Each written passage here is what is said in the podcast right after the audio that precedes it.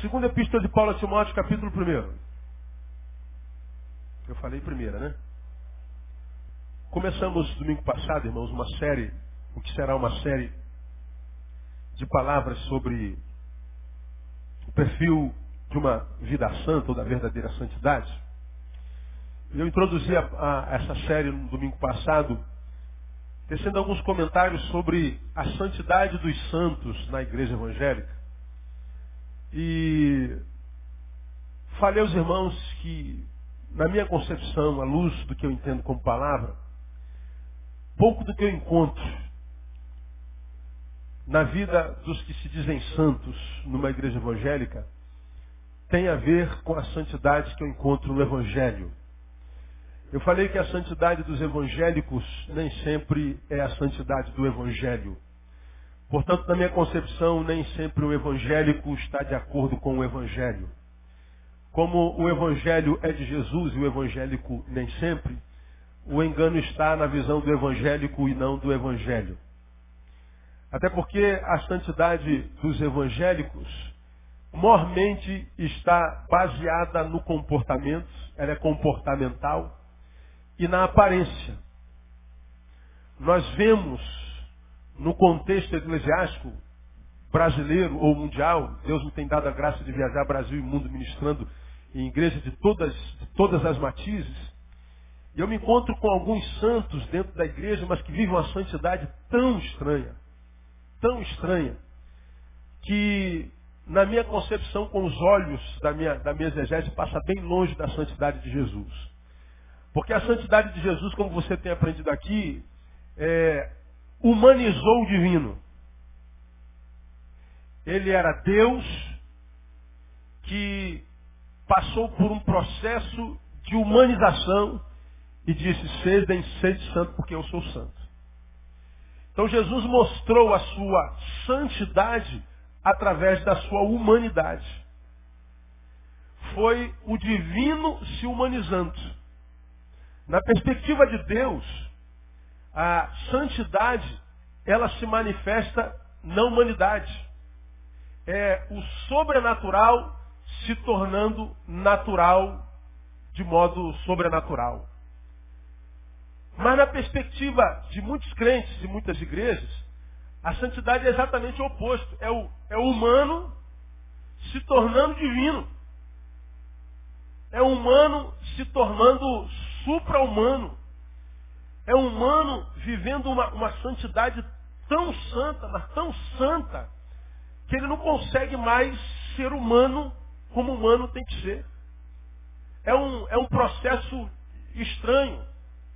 Não é? Ah, eu já tive, revendo a nossa palavra para a gente voltar a pregar, eu me lembro, eu fui pregar alguns meses atrás, você deve ter ano isso, não foi esse ano, foi ano passado, eu fui pregar em Rondônia. E Rondônia no Acre, foi no Acre.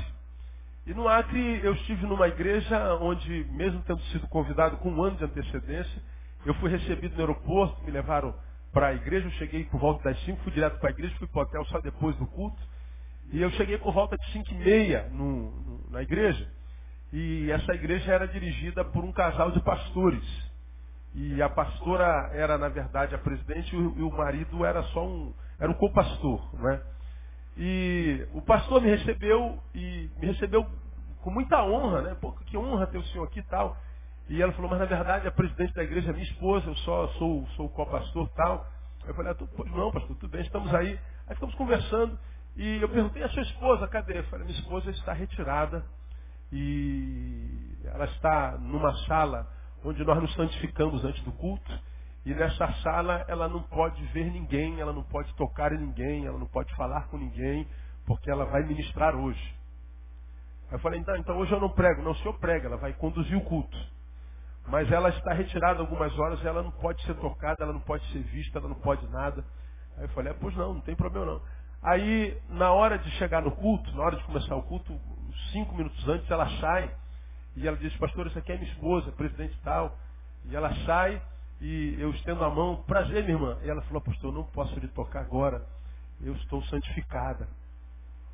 Eu falei, ah, pois não, minha irmã, não tem problema não. E eu estou na casa dos outros, se botar ovo, eu como ovo, se botar caviar, Eu não como caviar, porque eu não odeio caviar, não dá, é muito ruim. Eu, mas eu como, eu como arroz e feijão, né? Deixo o caviar e como arroz, eu como que botar na mesa, né? E nós subimos para o púlpito e, e, e, ela chegou no púlpito para começar o culto. Aí foi contando todo o processo de santificação. Eu estou retirado há tantas horas, eu estou sem tocar, estou sem comer, estou eu, eu, eu, eu, eu, eu, eu, eu, eu. E cinco minutos, dez minutos, quinze minutos falando de eu, eu, eu, eu, eu, eu. E vinte minutos eu, eu, eu, eu, eu, eu, eu, eu, eu. E eu falei, é, será que vai ter, ter tempo para eu também pregar? E, e, e o eu, eu, eu, eu, eu, eu. E legal, eu respeito mas falando da santificação dela. E foi um culto, irmão, que eu vou lhe contar. É, é porque o culto é para Deus, a gente não tem que gostar do culto mesmo. Quem falou que não tem que gostar do culto, né? Eu, na verdade, não gostei nada, mas eu não tenho que gostar de nada, porque o culto é de Deus, é que tem que gostar ou não. E sobrou 15 minutos para a palavra. E se der 15 minutos, eu prego 15. Pastor, se eu tenho 5, eu prego 5. Eu estou na casa dos outros, na minha casa não, aqui é outra história, não é? Então, a, a, essa santidade que precisa de, de, de, de, mídia, essa santidade midiática, que precisa de autopromoção. É um, é um ser humano caminhando num processo divinal. Então a gente acha que santidade é um ser humano se espiritualizando. Não, é exatamente o contrário. É um ser espiritual, nós somos alma, tentando se transformar num ser humano. Porque quando nós somos humanos tentando nos divinizar, nós estamos caminhando no caminho oposto de Jesus, que foi um ser divino tentando se humanizar. Então, na minha concepção, a santidade evangélica caminha na contramão da santidade do evangelho. Por isso eu disse para você, não se impressione com a santidade de ninguém, se impressione com a humanidade. Essa palavra, eu repito sempre, não é para quem não é membro dessa igreja. Você não é membro, é bem-vindo, mas não precisa me escutar. Você pode se impressionar com a santidade de quem você quiser. De repente você é de uma igreja que tem um monte de santo que você fica impressionado. São os extravagantes né, que voam, né, com bandeira e tal, aquela correm, caem, levantam, se penduram na parede. Você pode se impressionar aqui. Mas você daqui dessa igreja, não se impressione com a santidade de ninguém. Porque a santidade não impressiona, a não ser com a humanidade que essa santidade gera no ser humano que era deformado. Então a santidade, ela não nos diviniza, ela nos humaniza. Porque o homem carnal é ser humano de forma errada. Ele é um ser humano deformado. Ele é um ser humano que quando olha para o humano, não vê um ser humano a quem deve amar, um ser humano a quem deva usar. O ser humano que é, é ser humano errado. O que, que a santidade faz? A santidade nos ajuda a ser humano como humano tem que ser, a ser gente como gente tem que ser. Então nós aprendemos no domingo passado que viver o sobrenatural é viver o natural sobrenaturalmente. Isso é que é santidade.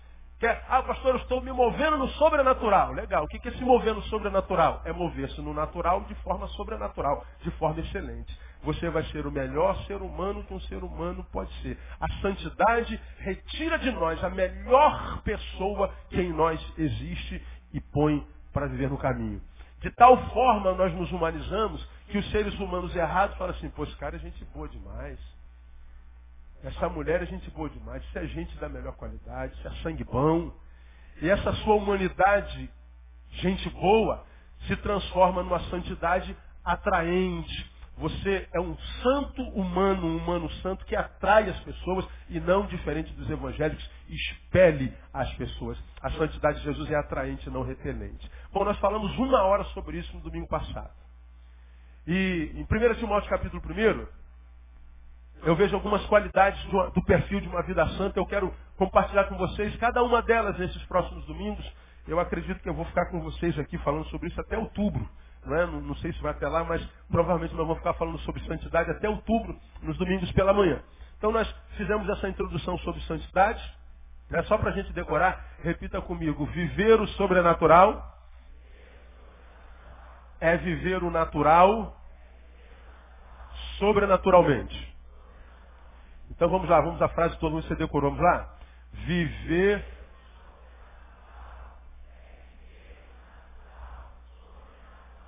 É isso aí. Então, Viva, irmãos, a sua natureza de forma sobrenatural, de forma excelente. Impressione as pessoas pelo sangue bom no qual você se tornou, pelo gente boa no qual você se tornou, e não como um acusador. Isso é pecado, isso é do diabo, está no capeta, está amarrado no nome de Jesus. Eu rejeito isso. Não, não irmão. Ah, quem é crente não precisa entrar na fábrica e dizer assim, eu sou crente, não precisa dizer que é crente. Não precisa chegar na faculdade, eu sou crente, não precisa falar nada. Fique quietinho e seja gente boa. Alguém vai chegar perto de você e falar assim, pô, cara, você tem um troço diferente. Qual é? É Jesus no lombo, bobo. É Jesus.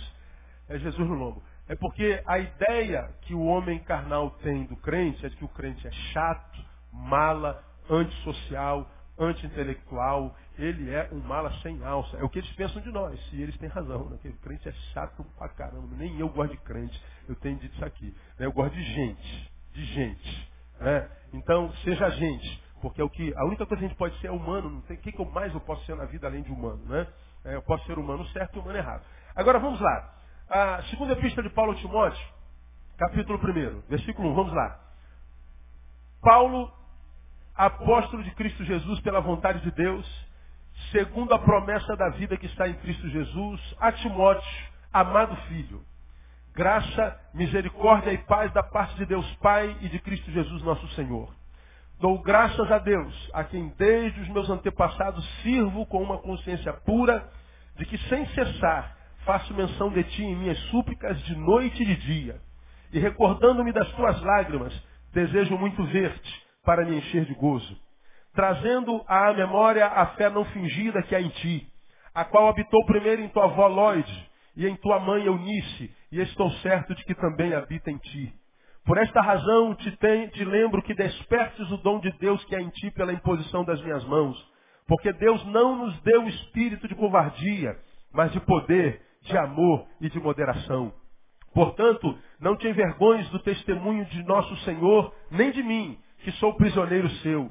Antes participa comigo dos sofrimentos do Evangelho segundo o poder de Deus, que nos salvou e chamou com uma santa vocação, e não segundo as nossas obras, mas segundo o seu próprio propósito e a graça que nos foi dada em Cristo Jesus antes dos tempos eternos, e que agora se manifestou pelo aparecimento de nosso Salvador Jesus Cristo, o qual destruiu a morte e trouxe à luz a vida e a imortalidade pelo Evangelho, do qual fui constituído pregador, apóstolo e mestre. Por esta razão sofro também estas coisas, mas não me vergonho porque eu sei em quem tenho crido. Estou certo de que Ele é poderoso para guardar o meu depósito até aquele dia. Conserva o modelo das sãs palavras que de mim tens ouvido na fé e no amor que há em Cristo Jesus. Guarda o bom depósito com o auxílio do Espírito Santo que habita em nós. Bem sabes isto, que me abandonaram todos os que estão na Ásia, entre eles Fígelo e Hermógenes. O Senhor conceda misericórdia à casa de Onesíforo, porque muitas vezes ele me recreou e não se envergonhou das minhas cadeias. Antes, quando veio a Roma, diligentemente me procurou e me achou. O Senhor lhe conceda que naquele dia ache misericórdia diante do Senhor e quantos serviços prestou em Éfeso, melhor o sabes tu. Amém, amados? Primeiro capítulo de Timóteo. Nós vamos tentar analisar versículo por versículo daqui para frente. Porque esse capítulo para mim é muito rico, ele revela algumas qualidades do verdadeiro santo. E você vai ver que não tem a ver com comportamento em si. Porque se a árvore é boa, preste atenção, o que, que Jesus fala lá no Evangelho. Se a árvore é boa, que tipo de fruto a gente espera dessa árvore? Bom. E quando a árvore é boa, tem como se decepcionar com essa árvore? Não. Toda árvore boa produz o quê? E árvore má produz o quê? Maus frutos. Mas também Jesus diz no mesmo texto, não se tira fruto bom de árvore má. E não se tira fruto mau de árvore boa. boa. Cada um produz segundo a sua natureza. Bom, se os meus frutos forem bons, provavelmente minha árvore, minha essência é boa. De modo que se nós trabalhamos a essência e esquece o fruto, vai ser a proporção do que há dentro. O fruto é o comportamento. A essência é a árvore. O Espírito Santo trabalha na árvore, trabalha na raiz. Quando a essência é boa, os frutos serão bons, não serão só aparentemente bons. Porque tem frutos que parecem ser bons, a, a, a, o cheiro é bom, a cor é boa, a aparência é boa, mas quando você vai na essência, você vai ver que aquele fruto não tem a ver com a essência. E é pela essência que a gente é julgado.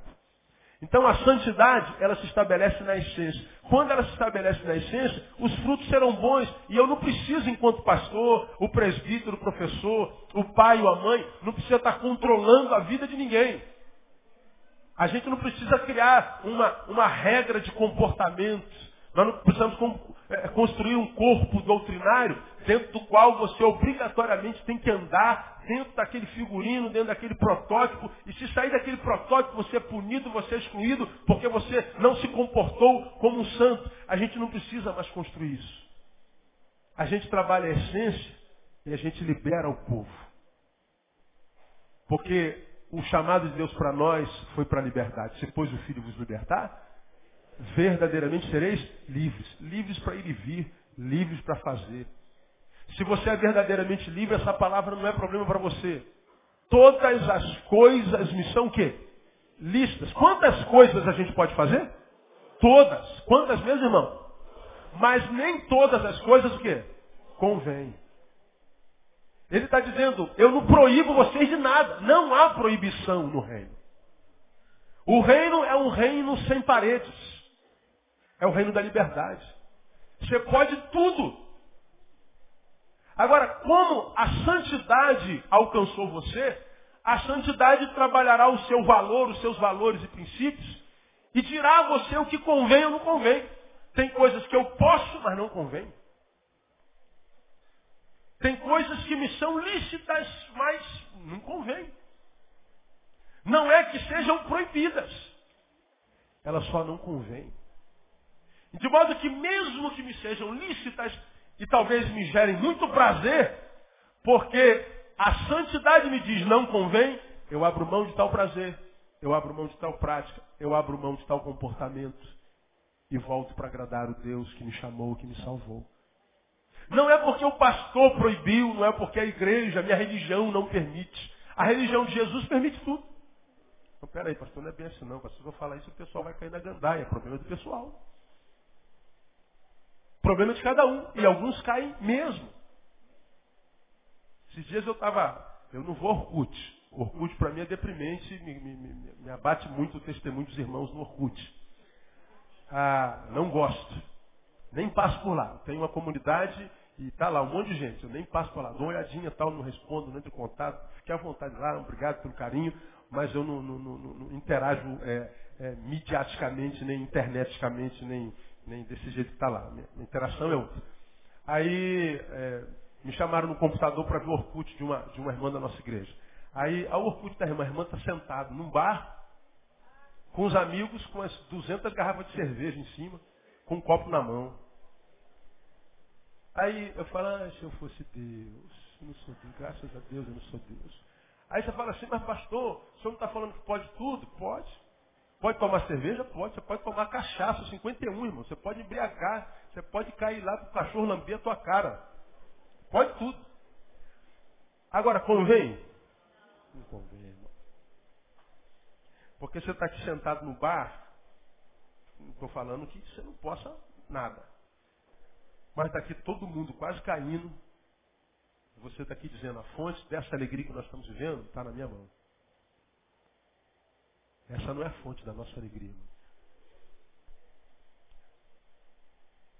Qual é a fonte da nossa alegria? A alegria do Senhor. É a nossa o quê? Força.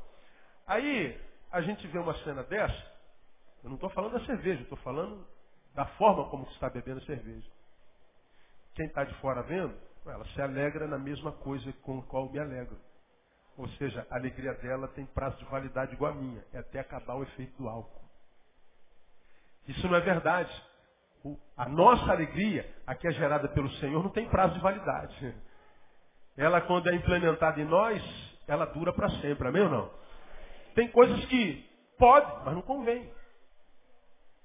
Agora, imagina se eu, essa cena é ao vivo, eu estou passando no meu carro e a menina está lá com 200 garrafas de cerveja, dando gargalhada, é, torta, com, com, a, com, a, com, a, perna aberta, aí eu, eu paro meu carro, ô oh, minha irmã, o que, que, é isso, irmã? O que, que, é isso? Ai, meu pastor, sujou, sujou, sujou. Ô pastor. Eu, você está doido. Eu não, eu não sou caçador de pecadores, irmão. Eu não tô, não é meu papel. O problema é seu.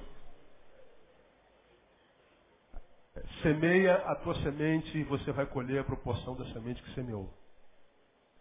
Tudo que o homem semear. Isso também sem falhar. Problema de cada um. Todas as isso. A, a, a, a religião do reino, ela não tem paredes. Ela é livre. Os pastos são verdejantes, mas você é livre para escolher outros pastos para pastar. E cada um é refém do que come. Nós somos o que comemos, né? Esses irmãs nutricionistas. Nós somos o que comemos. É verdade? Então, a santidade do Evangelho, ela tem algumas características. A primeira delas, está aí no versículo 2. A Timóteo, leia para mim. Não ouvi. Meu amado filho. Amado. A Timóteo, meu amado filho. Quando você lê o livro de Timóteo, fica muito claro perceber nas palavras de Paulo o quanto ele amava especialmente esse moleque chamado Timóteo. Essa carta de Paulo é conhecida como uma carta pastoral. E a gente vê como o velho pastor, já ah, nos seus últimos dias de vida, já quase, quase chegando ao tempo da sua, da sua morte, da sua passagem, você vê isso no capítulo 4 de Timóteo, ele escreve, a última carta que ele escreve quase que é para Timóteo. Procura vir ter comigo breve. Ele estava preso numa prisão domiciliar, você já me viu pregando sobre isso aqui. E naqueles dias ele morreria. Foi quando ele escreveu, combati o bom combate, acabei a carreira e guardei a fé. Ele escreve então isso para Timóteo, dizendo, Timóteo, ao tempo da minha partida chegou, o Espírito Santo já me mostrou isso, e eu queria que você fosse o último a me ver. Procura vir ter comigo breve. Ele fala do carinho por Paulo, por Timóteo. De modo que a marca, a primeira marca de um santo é o amor. Eu não posso começar falando de santidade se eu não começar falando pelo amor. Não tem jeito. Nós cristãos nos tratamos, ô oh, meu amado, ô oh, minha amada. Só que esse meu amado, no contexto evangélico, virou pronome de tratamento. Não tem a ver com sentimento de verdade. É ou não é? Ô oh, amado, ô minha amada. Pô, nem conheço. Nunca vi. Mas é da outra igreja, ô amado. Todo, todo e-mail que eu recebo, um convite, ou ao amado pastor Neil. Me ama por quê? Quando é que você me conheceu? O que, que eu fiz por você? Né? Ah, não, é só a palavra. Você pode amar a minha palavra, mas a minha pessoa você não conhece. Mas amado virou pronome de tratamento e não conduta. Só que leia as cartas de Paulo Timóteo. Amor de verdade. Amor de verdade. Não há como ser santo se a marca dessa santidade não for na prática o amor. Veja, nós acabamos de falar que a verdadeira santidade é o divino tentando se transformar no humano e não o humano se transformar divino. Agora pensa comigo, o que que levou Jesus a se transformar em ser humano? Diga, o amor. Paulo diz que ele esvaziou-se a si mesmo, tornando-se homem, servo, obediente, obediente até a morte de. Diz que Deus, para se transformar em gente, teve que se esvaziar. Ele se esvaziou, ele se diminuiu. Diminuiu. E por que, que ele diminuiu para se transformar em imagem e semelhança? Porque ele me amava. A marca da santidade é o amor. Amor. Você começa a, a, a, a detectar um santo na comunidade pela forma como ele se conduz, pela forma como ele se relaciona. Diferente da experiência que eu vivi naquele estado, a santidade não me afasta das pessoas, pelo contrário, me atrai, me aproxima às pessoas. O santo não é aquele que se destaca da multidão. Ele é tão santo que aquela irmã é santa. Olha como é que ela está vestida. Olha que benção. Olha aquele irmão como é que adora. Aquele é santo de verdade. Olha aquele irmão como é que ora. Quando ele ora, eu me arrepio todo. Que oração bonita dessa. Ele é santo. Os santos, na igreja carnal, evangélica, eles se destacam pela forma como adora, pela forma como ora, pela forma como prega, pela forma não sei o quê, ele se destaca. Não, não, é o contrário. O santo é o que menos aparece. O trabalho do santo não precisa de recompensa. O trabalho do santo não precisa de reconhecimento, porque ele faz por amor. Por que, que você, pai, gasta essa fortuna com esse tênis do teu filho? Você compra um Nike Shock pro teu filho. Quanto custa o Nike Shock? 650 reais. Quanto é que tu ganha por mês, irmão? 1.200 reais. Metade do teu salário vai no tênis. Aí você parcela um tênis Nike de 650 reais em 12 vezes, ou 24 vezes né, no carnê, não é? E Jesus volta e o tênis não acaba de ser pago. Agora, veja, você comprou um Nike Shock de 650, podia ter comprado um tênis na de Santini por 35 reais. Podia ou não podia? Podia ou não podia, igreja? Sim ou não? Sim. Não, claro que pode, mano. Porque quem tem 650 reais para dar no tênis, pode tirar desses 650 reais 35 para dar no outro. Não pode, Lucimar? Pode. Não estou falando que deve. Eu estou perguntando se é uma possibilidade ou não é. É. Agora, por que, você deixa de comprar um de 35 para comprar um de 600? Tem que amar muito, irmão. É alegria de ver o filho feliz. Pô, pai, imagina eu. Ai, 15 anos teu filho. Eu vou para a escola, todo mundo de Nike. Com a vírgulazinha no tênis. Eu vou chegar de bamba.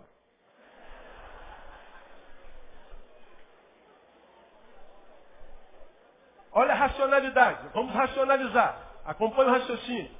Mas, meu filho, para que, que serve um tênis? Diga. Vamos à razão, irmão. À lógica. Para que, que serve o sapato? Digam para mim. Para que, Márcio? Proteger os pés. O pé não pisar no chão. O Nike Shock faz isso. E o de 35 reais de Santini? Também faz. Para que, que serve um sapato, gente? proteger o pé. Quando eu compro um sapato, eu compro pensando no pé. Porque é para isso que serve um sapato. Isso é a lógica. Agora vamos viajar, Clavinho. Você que tem filho aberto, né, Deus? Você vai ter que gastar muitos sapatos, são seis pés na sua casa, além da esposa, né, meu? Por enquanto, né? A gente compra um sapato, acompanha que eu estou querendo exemplificar para vocês. O pé não tem nada a ver com nada. O pé não se mexe nesse negócio. Não tem nada a ver com isso. Eu estou comprando um sapato para eles verem. Eu estou comprando um sapato para os olhos dos outros. Esse sapato aqui, pé, não se mete não. Não é para o pé, é para os olhos. Esse sapato com, com a vírgula não é uma resposta para o meu pé. É uma resposta para os seus olhos. Aí você fala assim, mas peraí, pastor. Sapato e olho não tem nada a ver. Olho tem a ver com óculos, pô. Pois é, mesmo assim, não tendo nada a ver, a gente vai lá e compra para o filho um sapato de 600 reais. E por que, que a gente compra? Porque a gente ama. Nós não queremos que o nosso filho pague mico na escola. Meu filho, enfia esse tênis nos olhos dele.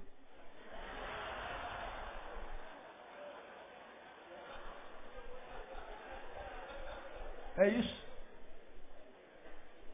Amor.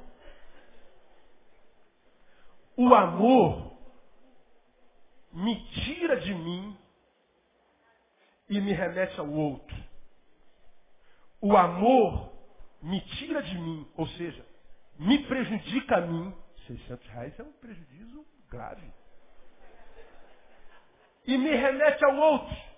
Eu estou ficando no prejuízo para ver um sorriso nos lábios dele. Isso é amor. O amor abre mão do reconhecimento próprio para que o outro seja reconhecido. O amor não promove quem ama. O amor promove o objeto amado. Quando eu amo aquela mulher, eu quero que ela apareça, que ela seja feliz. Me locupleto enquanto quem ama no amor e na alegria dela. Quando eu falo que a marca do santo é o amor, eu estou dizendo que o santo não precisa de glória. Ele se realiza em realizar o outro. Ele se realiza em ver outro realizado. Aí você vai falar assim, ah, então vou me anular. Não é isso que eu estou dizendo. Eu estou dizendo que a fonte de realização é outra. Eu estou dizendo que a força que me tira do lugar, que me faz viver, andar, caminhar, é outra. Agora não é isso que a gente vê na igreja. A gente vê na igreja o mais santo de todos sempre aparecendo mais. A gente sabe quem é o santo da igreja. A gente sabe quem é o grupo de elite da igreja. Os que têm mais intimidade com Deus, os extravagantes. Conversa fiada, irmão.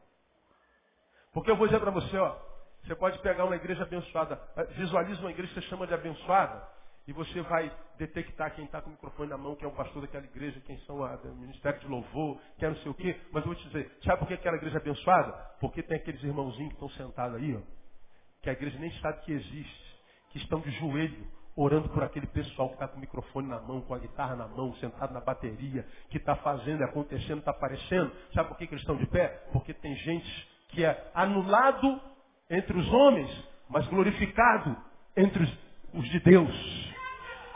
Gente que está dentro do quarto, sozinho, de joelho orando, Deus, abençoa o meu pastor, abençoa a minha pastora, abençoa aquele ministro de louvor, abençoa o ministério da minha igreja, que eles continuem sendo aquela bênção de são. Aí a glória vem para mim, vem para nós aqui, ó.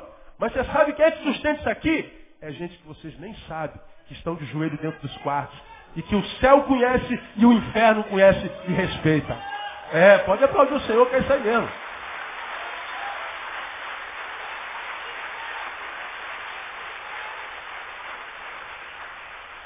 A glória pode ser de quem, quem aparece, mas a honra não.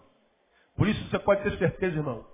Os verdadeiros santos eles podem ser é, é, é, desconhecidos na história dos homens, mas eles são hiper famosos na história de Deus. E muitas vezes que são conhecidos na história dos homens, Deus nem conhece. Isso é plenamente bíblico, totalmente bíblico. Mas, Senhor, em teu nome, nós expulsamos demônios curamos enfermos, fizemos sinais e prodígios, fizemos um show pirotécnico no teu nome. Eu vi, só que eu não conheço nenhum de vocês. Não vos conheço. O texto me diz, irmão, que eu posso fazer milagres sem que Deus me conheça. Eu posso expulsar demônios sem que Deus me conheça. Porque o nome de Jesus é poderoso até na boca de um jumento. Muitas vezes nós é, carregamos verdades, por exemplo. Ah, se uma pessoa estiver em pecado e for expulsar um demônio, ele não conhece porque ele está em pecado. Quem expulsa o demônio é o poder da minha vida? Não, é o poder do nome de Jesus. Aí você vê um pastor expulsando um demônio, vê um irmão expulsando um demônio e fala, esse cara não tem pecado nenhum. Ele não tem pecado nenhum? Só porque ele expulsou um demônio, ele não tem pecado? É o que você acredita? É nisso que você acredita? É, não é? É isso que você aprendeu na igreja, não é? Aí você vê pessoas que precisam de libertação, de uma oração, e você diz assim, eu estou em pecado, eu não posso orar por essa pessoa. É nisso que você acredita. Porque você acredita que os méritos são seus. Não há quem não esteja em pecado, irmão. Não há quem não ande em pecado, não há quem não peque todo dia. Há os que fazem opção pelo pecado, outros não, mas em pecado todos nós estamos. O poder está no nome de Jesus. Agora, a gente vê os santos que trazem os demônios para o palco e pergunta assim, de onde você veio? Vem de lá. O que, que, você faz? Eu faço aquilo. Quem te mandou? Eu não. Troca uma ideia. Amigo, amigo. Aí, depois diz assim, em nome de Jesus, sai. Aí o demônio sai. E a gente, a gente pensa que a glória está indo toda para Deus. Mas parte da glória que a gente dá, a gente está dando em admiração para que expulsou o demônio. E se você parasse para usar dois dos seus neurônios, doisinhos só, você ia perceber que quando nós estamos em culto, nós estamos em culto de adoração àquele que é a fonte de todas as coisas. Amém? De modo que um demôniozinho que aparece pegando um crentezinho desavisado, ele não devia tomar a glória do Deus Criador do céu. Pega esse demôniozinho, o irmão do lado e diz assim, ó, pode ficar quietinho aí, ô safadinho. Aqui não. Aqui tu não tem glória, você está amarrado em nome de Jesus. Pronto, acabou. Mas gente tira o demônio lá, no, traz a pessoa com o demônio e tudo, traz para o palco. Identidade, CPF, profissão, faz o quê? Dá maior glória para o diabo.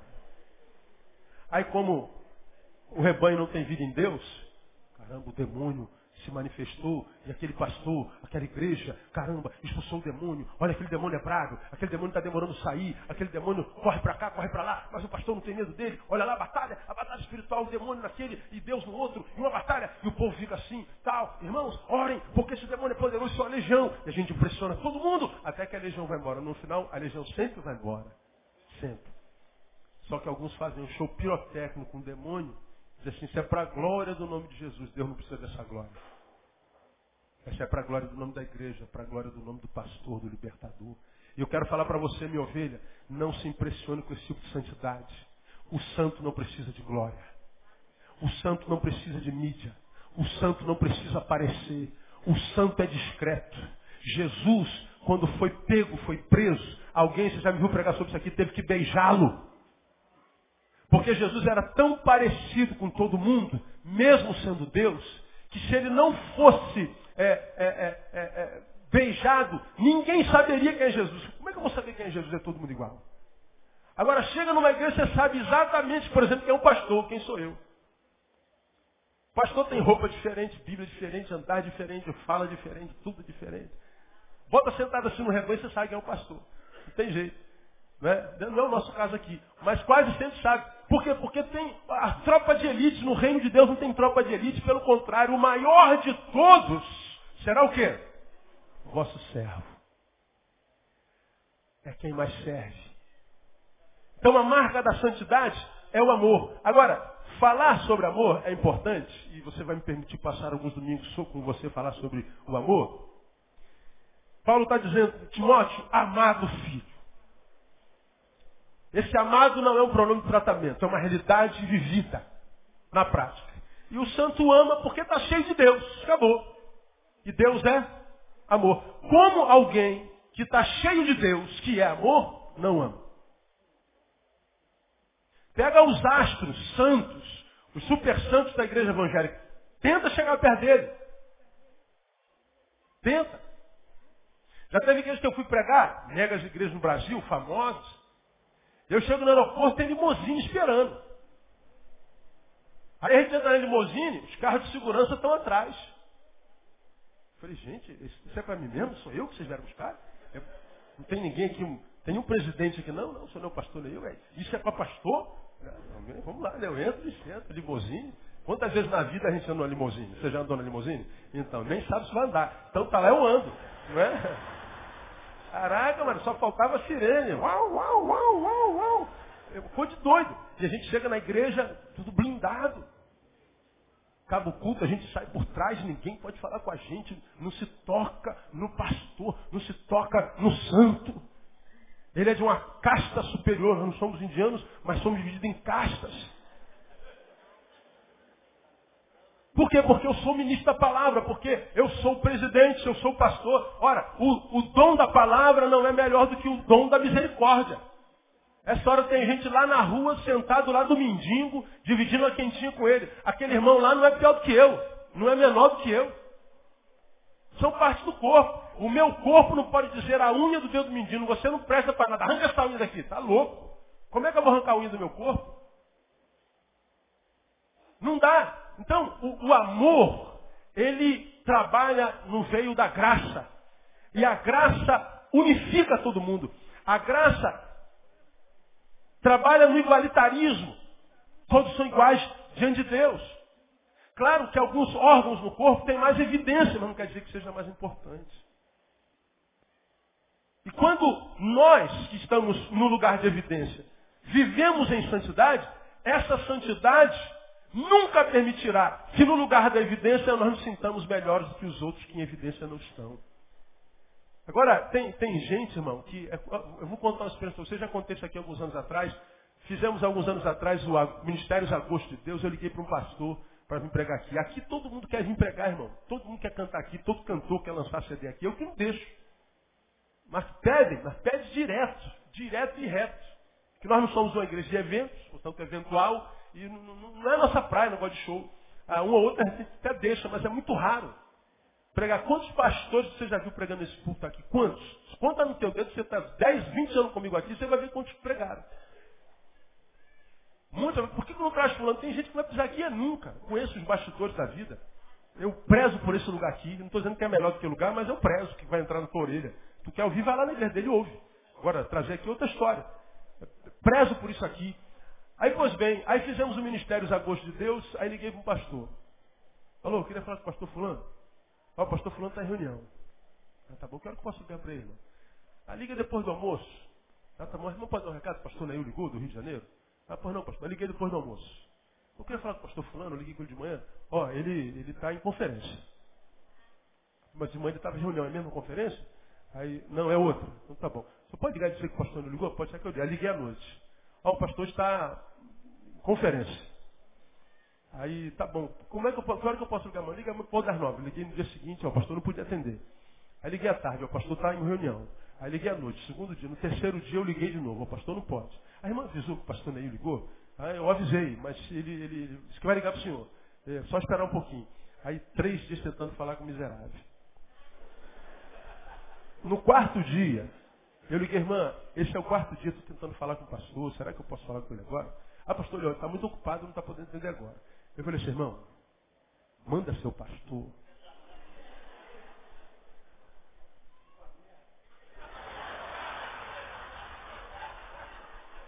Meu irmão, diga para ele, meu nome é Neil Teixeira Barreto, da Igreja Batista Betânia do Rio de Janeiro. Desliguei.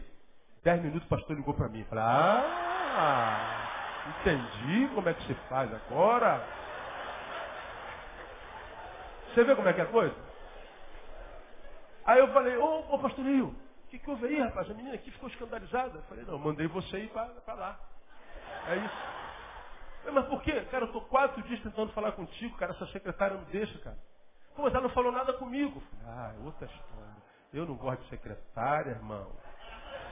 A não ser da Luciana, né? Luciana é uma A secretaria da nossa igreja não faz a nossa agenda, não faz a minha agenda. A agenda só faz a agenda de gabinete. Minha agenda, pessoal, quem faz sou eu.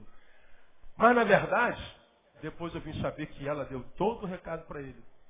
Mas o cara não dava retorno. Por quê, irmão? Existe uma realidade. Quanto mais difícil, mais importante. Quem é importante não cede na hora. Eu posso não estar fazendo nada, mas eu vou dar uma de difícil, né? Que é para. E a imagem? Vende a imagem, né, Bronson? Então, pô, esse cara está ocupado. Às vezes não está ocupado porcaria nenhuma. Mas é porque dá status. Estávamos numa, numa, num debate aqui, é, café jovem. A gente estava falando sobre história. Aí é, alguém, ia sentado, eu, e alguém perguntou, fez uma pergunta dessa que ele imagina que é muito profunda, mas é, é, de uma profundidade lusitana, não é? É, é a profundidade dele. Aí, não, não entendeu, né? Não, não, Aí, ele fez uma pergunta querendo pegar a gente, aí acabou que a gente pegou ele. Não dá nem para falar com a pergunta que é tão, tão assim, não dá. Aí ele tentou tergiversar, aí eu perguntei, isso aí que você está falando é valor em que ciência, já que você está querendo dar de cientista? Aí ele falou assim, é, no status. Eu falei, status é valor em qual ciência? Em qual ciência status é valor? Na lusitana, talvez. Né? Mas lá é que não é mesmo. Status nada mais é do que a projeção de uma imagem que nós não temos. Imagem, status é o tênis como resposta para os olhos. É uma farsa. Tênis não existe para os olhos. Agora, os santos que nós temos hoje no Evangelho, do evangélico, é uma, uma, uma santidade de status, portanto, estatutária, digamos assim, que parece ser, mas não é. Porque a marca do santo começa no amor. E por que, que é no amor? O amor é Deus. E se santo é quem está cheio de Deus, esse Deus que é amor e o amor de Deus vai espraiar em direção a mim. Em direção a quem, pastor? Em direção àquilo que Deus ama. O que, que Deus ama? Gente. Agora, os santos que eu tenho encontrado no caminho são santos para o templo, são santos para a denominação, são santos para a religião. Mas tu perguntar, ô santo, tu abençoa quem esse ano? Ouviu quem esse, essa semana? Estendeu a mão para quem? Quantas pessoas você foi canal de Deus na vida dele? Pessoalmente de vida. Não, pastor, ministrei no Maracanã. Hoje tinha 200 Não, não estou falando nesse virtual. Estou falando aqui, ó, no tete a tete, irmão.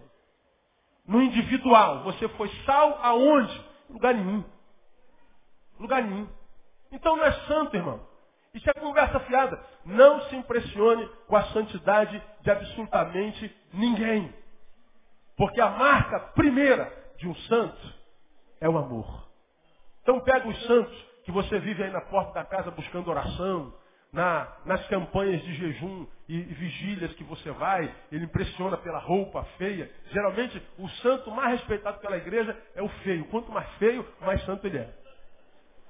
Agora tu chega lá, pega um cara bem arrumado, com um ternão bacana, uma mulher bem, bem bonitona, bem tratadona, né, com a pele é, bem tratada, com cabelo liso, mesmo que seja no fogo, mas liso.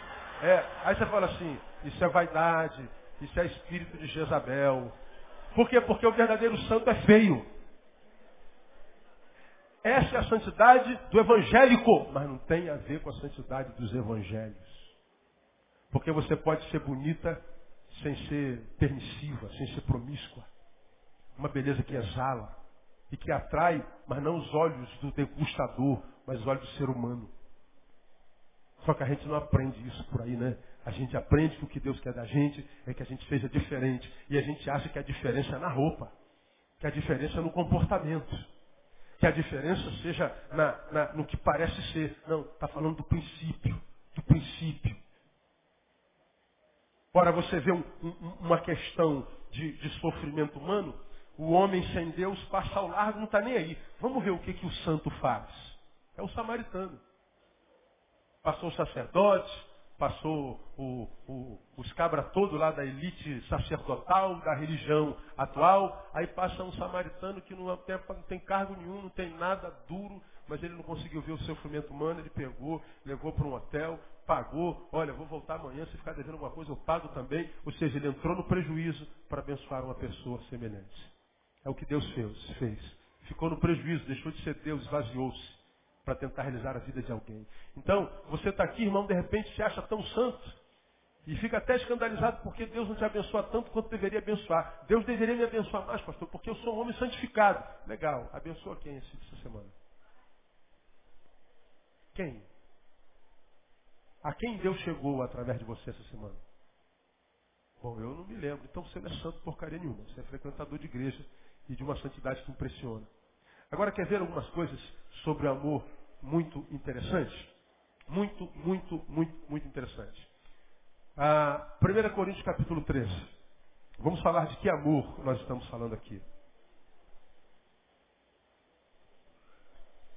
A gente já ouviu um milhão de pregações sobre 1 Coríntios capítulo 13, eu mesmo já preguei um monte de vezes sobre ele. A gente fala assim, pastor, não tem mais nada para tirar desse texto. Será que não? Vamos ver lá. Vamos ver o que, que, que a Bíblia faz lá. Olha, olha que coisa interessante. Fala sobre a excelência suprema, excelência do amor. Paulo diz assim, o mesmo Paulo que escreveu para Timóteo. Ainda que eu falasse a língua dos homens e dos anjos, e não tivesse o quê? Amor, seria como o metal que soa, como o símbolo que retine. E ainda que tivesse o dom de profecia e conhecesse todos os mistérios e toda a ciência, ainda que tivesse o que, leia? Quanta fé? Toda, toda fé. De maneira tal que transportasse o monte e não tivesse amor, leia o resto. Nada seria. Para aí. Pensa comigo. Ainda que eu tivesse o dom de profecia, revelar a vontade de Deus aos homens, portanto ser usado por Deus. Ainda que eu conhecesse todos os mistérios e toda a ciência, fosse abençoado por Deus com intelecto, com capacidade de diagnóstico, que eu tivesse o QI mais alto do mundo. Portanto, ser usado por Deus em profecia, ser um ser humano excelente intelectualmente falando, e ainda que tivesse toda a fé, fé, ao ponto de transportar o quê? Monte. Ainda que eu tivesse a capacidade de transportar um monte de lugar pela fé que eu tenho, Paulo está dizendo assim, se eu não tiver amor, leia o restinho do versículo, nada o quê? Serei. Sabe o que Paulo está dizendo? O que transforma a nossa vida em vida. Eu sou alguém quando eu amo. Se eu não amar, eu posso ser um ótimo crente, com toda a fé para transportar o monte. Mas vai ser um crente que não é gente, que não é humano. Vai ter experiências tremendas, sobrenaturais. Mas nós somos o ser, nós somos seres naturais. Na naturalidade você não vai encontrar realização nenhuma. Você pode ser um camarada mais cabeça, conhecer toda a ciência, adivinhar o futuro. Você pode ser um intelectual invejado. Tem amor? Não, então você não é. Você pode ser um canal de Deus de revelação, pode ter um cara assim que tem uma, uma, uma, uma energia espiritual maravilhosa, mas tem amor? Então você não é nada. O que Paulo está dizendo é que nem experiência religiosa, nem experiência intelectual, nem experiência sobrenatural transforma a gente numa gente que vale a pena ser. Ele está dizendo a única coisa que faz a vida valer a pena é o amor. Só sou quando amo. O que me faz ser é o que eu carrego dentro e não o que eu faço fora. E essa realidade, pouca gente consegue entender. Porque toda vez que a gente ora para Deus, a gente está pedindo para Deus nos ajudar a fazer alguma coisa, a conquistar alguma coisa, a realizar alguma coisa. A gente dificilmente pede para Deus uma bênção para dentro. Aí tu encontra com um monte de gente realizada financeiramente, realizada espiritualmente, é, quem sabe é, ministerialmente, ministerialmente realizado, mas humanamente falando, infeliz. Só que essas pessoas a gente não vê porque infelicidade a gente não bota no Orkut. Infelicidade a gente não conversa no MSN. Infelicidade a gente carrega dentro, egoisticamente, porque a gente não pode queimar a nossa imagem. Deixe que pensem que nós somos isso tudo mesmo. Mentira, somos uma farsa. Eu posso ser o pastor mais abençoado do mundo. E, e, e de fato ser. Você é abençoado pelo pastor, a, a, nação é abençoada pelo pastor, mas eu posso ser, enquanto indivíduo, fora do púlpito, não sendo, fazendo pastoreio, ser um homem irrealizado, um homem feliz. Agora responda pela lógica que adianta eu ser feliz aos seus olhos e ser infeliz ao meu, aos meus. O que, que adianta ter admiração de vocês se eu me odeio? O que, que adianta pregar uma palavra que os faz sentir paz e fazê-los dormir? Você me ouve e é tão abençoado, chega em casa, entra em coma. Dorme, que é uma beleza, que beleza. E eu passo a noite acordado com a dona insônia. O que, que adianta isso? Agora tem gente que se satisfaz com isso. Mas aqueles que são santos não se satisfazem com isso não, irmão. A gente precisa viver uma vida que seja realizável para nós mesmos e realizável para quem se realiza ou se relaciona conosco. A marca do, do, do santo é o amor. E é o amor que faz a vida valer a pena. Quer ver uma outra verdade sobre o amor, para a gente terminar a mensagem dessa manhã? Veja o versículo 4 a 6 desse capítulo aí mesmo. Olha lá, olha só que coisa interessante. O amor é o quê? Sofredor. Que mais? Benigno. Que mais? Não é invejoso. Que mais? Não se vangloria. Não se ensoberbece. Não se porta inconvenientemente, não busca seus próprios interesses, não se irrita, não suspeita mal, não se regozija com a injustiça, mas se regozija com a verdade. Sabe o que o Paulo está dizendo aqui? Que é o amor que me livra do pior que há em mim. Olha o que, que o texto está dizendo. O amor me livra do pior que há em mim. Porque deixa eu perguntar para você. Não tem um eu dentro de você ruim? Se você respondeu dentro de mim não, é porque o teu é ruim demais. Ele é tão ruim que você nem conseguiu detectá-lo. Você está mal, irmão. Dentro de nós há um ser humano que é capaz de cometer as barbáries mais bárbaras que a gente nem, nem, nem, nem sonha. Nós temos um ser dentro de nós que é capaz de pensar as coisas mais loucas. Você quando está sentado aí, teus pensamentos passam assim, o sangue de Jesus tem que estar amarrado Satanás. Não, não foi Satanás, foi você. Foi Satanás não. Você está sentado aqui adorando. Daqui a pouco vem um desejo lá do fundo. Você fala, você está amarrado o capeta. Não, não foi o capeta, foi a carne. Brota, ebole. Às vezes você ganha uma fechada no trânsito e o camarada olha para você e diz, otário. Aí o que, é que você sente? Deus te abençoe, amado. Eu devo amar os meus inimigos. Vai em paz, meu querido. Deus te abençoe. Nada. Você quer matar ele, cara. Tem desejo de vingança, de morte, senso de justiça. Talvez esse ser ruim que há em nós não se manifeste assim tão perversamente. Mas ele se manifesta maquiado.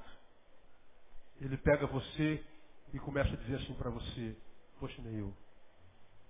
Ninguém te disse obrigado diante daquilo que você fez, né, cara? Você foi lá, se desgastou, cara. Você pagou a conta, você estendeu a mão, você passou a noite lá. Ninguém te disse obrigado, né, cara? Pô, nem um obrigadozinho. Aí você vem para cá e fala assim, caramba, nem um obrigado, cara. Pô, brincadeira. Caramba, eu me desgastei para aquilo ali. Alguém pediu para você se desgastar? Não. Você fez por amor. E isso é o lado bom. E o lado mal? O lado mal, ao invés de gerar realização, de se sentir realizado pelo bem que fez, começa a gerar amargura porque o bem que fez não trouxe retorno. Fez por amor e amava de verdade. Saiu de lá não mais com amor, saiu com amargura. Porque não teve um obrigado. Dá para entender o que eu estou falando? Eu fui por amor, fiquei no prejuízo e abençoei você. Saí daí não mais com amor, voltei com amargura. Por quê? Porque não teve um obrigado. Aí você chega na tua casa, o teu eu ruim fica alimentando isso. Pô, caramba, cara, eu fiz tanto por aquele cara, o cara não, nem ligou hoje de manhã para dizer, pô, cara, olha, foi, se, pô, se não fosse você. Aí você fica remoendo esse negócio como quem diz, eu deveria ter sido recompensado. Eu deveria ter tido reconhecimento. Eu deveria ter sido honrado. Eu deveria ter sido premiado. Essa amargura vai crescendo, crescendo, crescendo. Passa uma semana, você nem cumprimenta mais aquela pessoa pela qual você quase morreu. É o teu lado ruim. É o lado ruim que quer o reconhecimento. Quando não vem, a gente se abate. É o lado ruim de nós, pastores, por exemplo. Tem muitos pastores aqui hoje me visitando, que me orgulha muito. A gente vem numa igreja, a gente senta, geralmente nos primeiros bancos, que é para quem sabe o pastor está conosco, o pastor João da Silva da Cunha, sempre-se conosco no púlpito. A gente no centro, poxa, fui naquela igreja, ninguém me colocou de pé, me disse, eu sou o pastor fulano de tal. É o lado ruim de cada um de nós, que quer o reconhecimento, que quer a fama, que quer. Tudo isso faz parte da natureza humana, faz. Tudo isso faz bem para a alma, faz, mas nós não precisamos disso para viver. É muito bem-vindo, mas nós não precisamos disso para viver. Você vai acabar aqui vai comer carne. Amém ou não? Você não precisa de carne para ver. Se tiver arroz todo dia, você sobrevive. Carne é um luxo. O santo, diz o texto, precisa amar, porque é o amor que faz dele o que ele é, e ele só é se ama, senão é só um holograma, é uma aparência, é uma religião, é uma farsa, e é o amor que me livra do pior que há em mim. Olha só que interessante. O amor é sofredor. Agora, é benigno. O amor, olha lá, não é o quê? Invejoso. Quando eu amo, eu venço a inveja. O que mais? O amor não se vangloria. Quando eu amo, eu não fico batendo meu peito, eu, eu não quero reconhecimento o tempo inteiro. Veja lá, o amor não se ensoberbece, ou seja, ele não é corrompido pela vitória. Porque a soberba é a corrupção da vitória. Eu consegui a vitória. Que bom, mérito seu. Mas aí você fica se ensoberbecendo porque está em vitória e lida com gente que é derrotada. Você foi corrompido pela vitória. Quando a vitória faz mal, diz mais o texto, não se irrita. Ou seja, não é iracundo.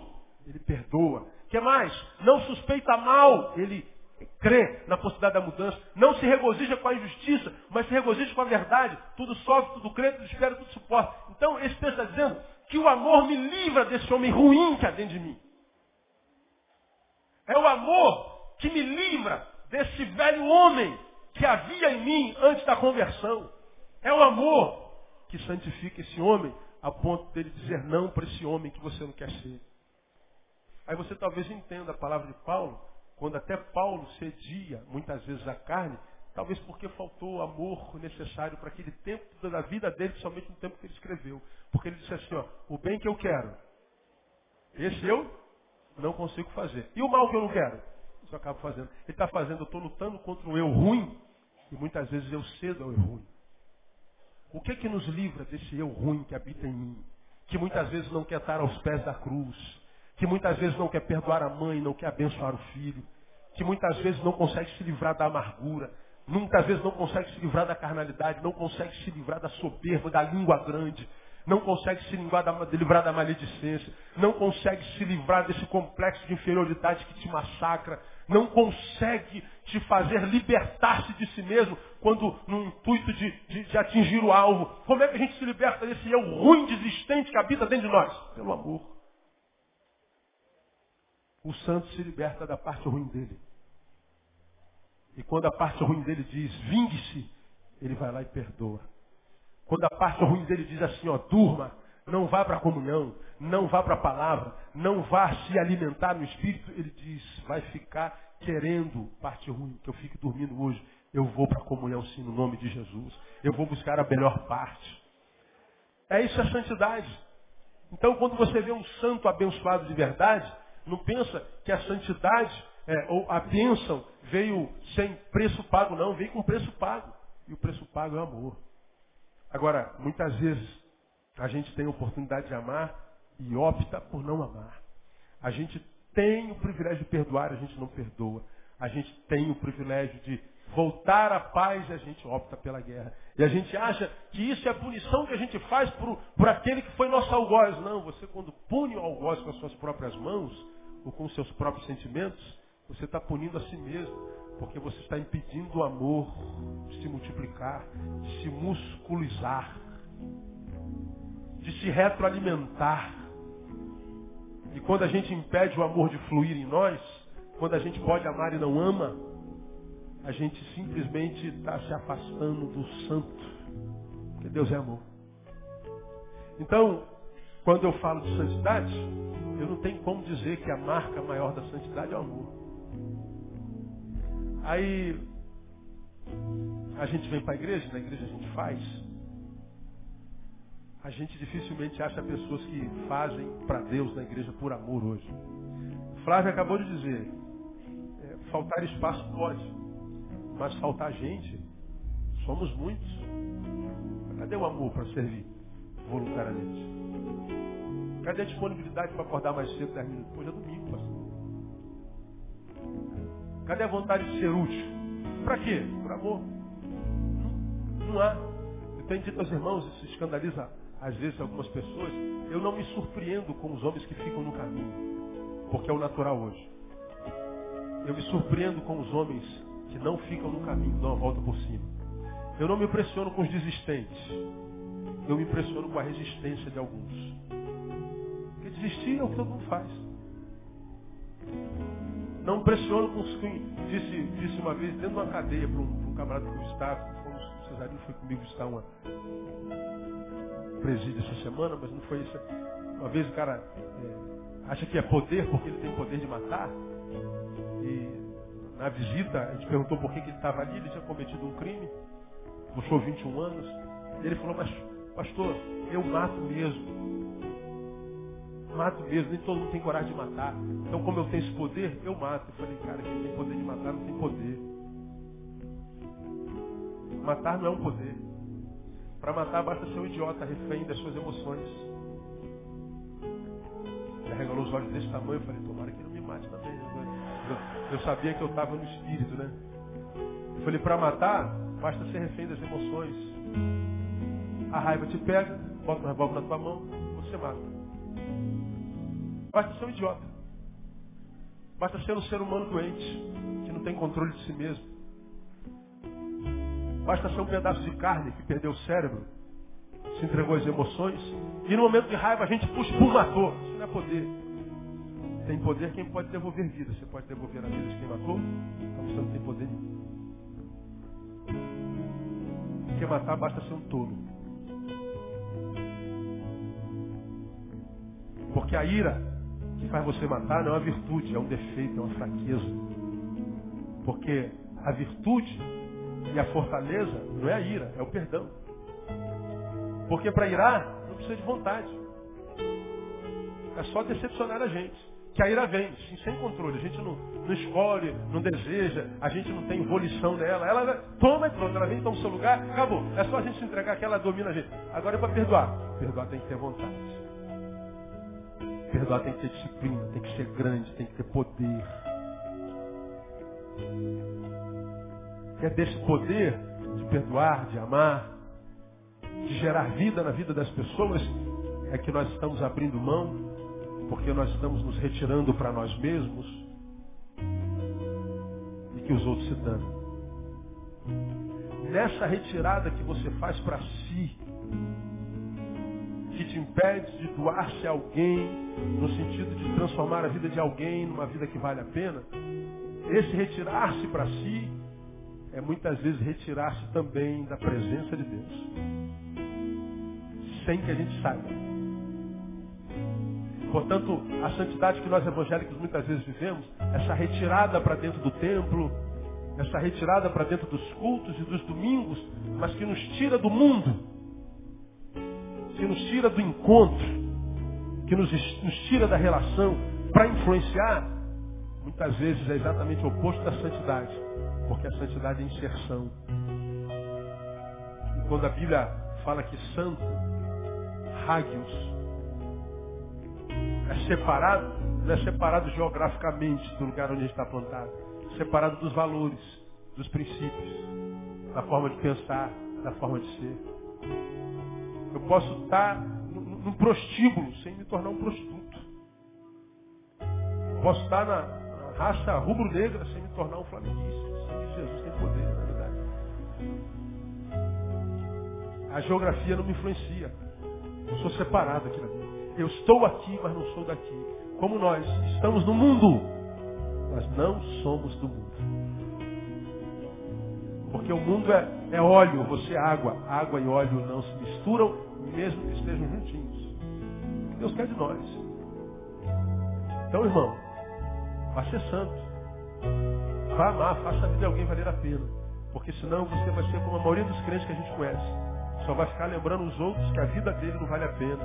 Me ajude a minha vida a valer a pena. Ó oh, Deus me abandonou. Ó oh, Jesus esqueceu de mim.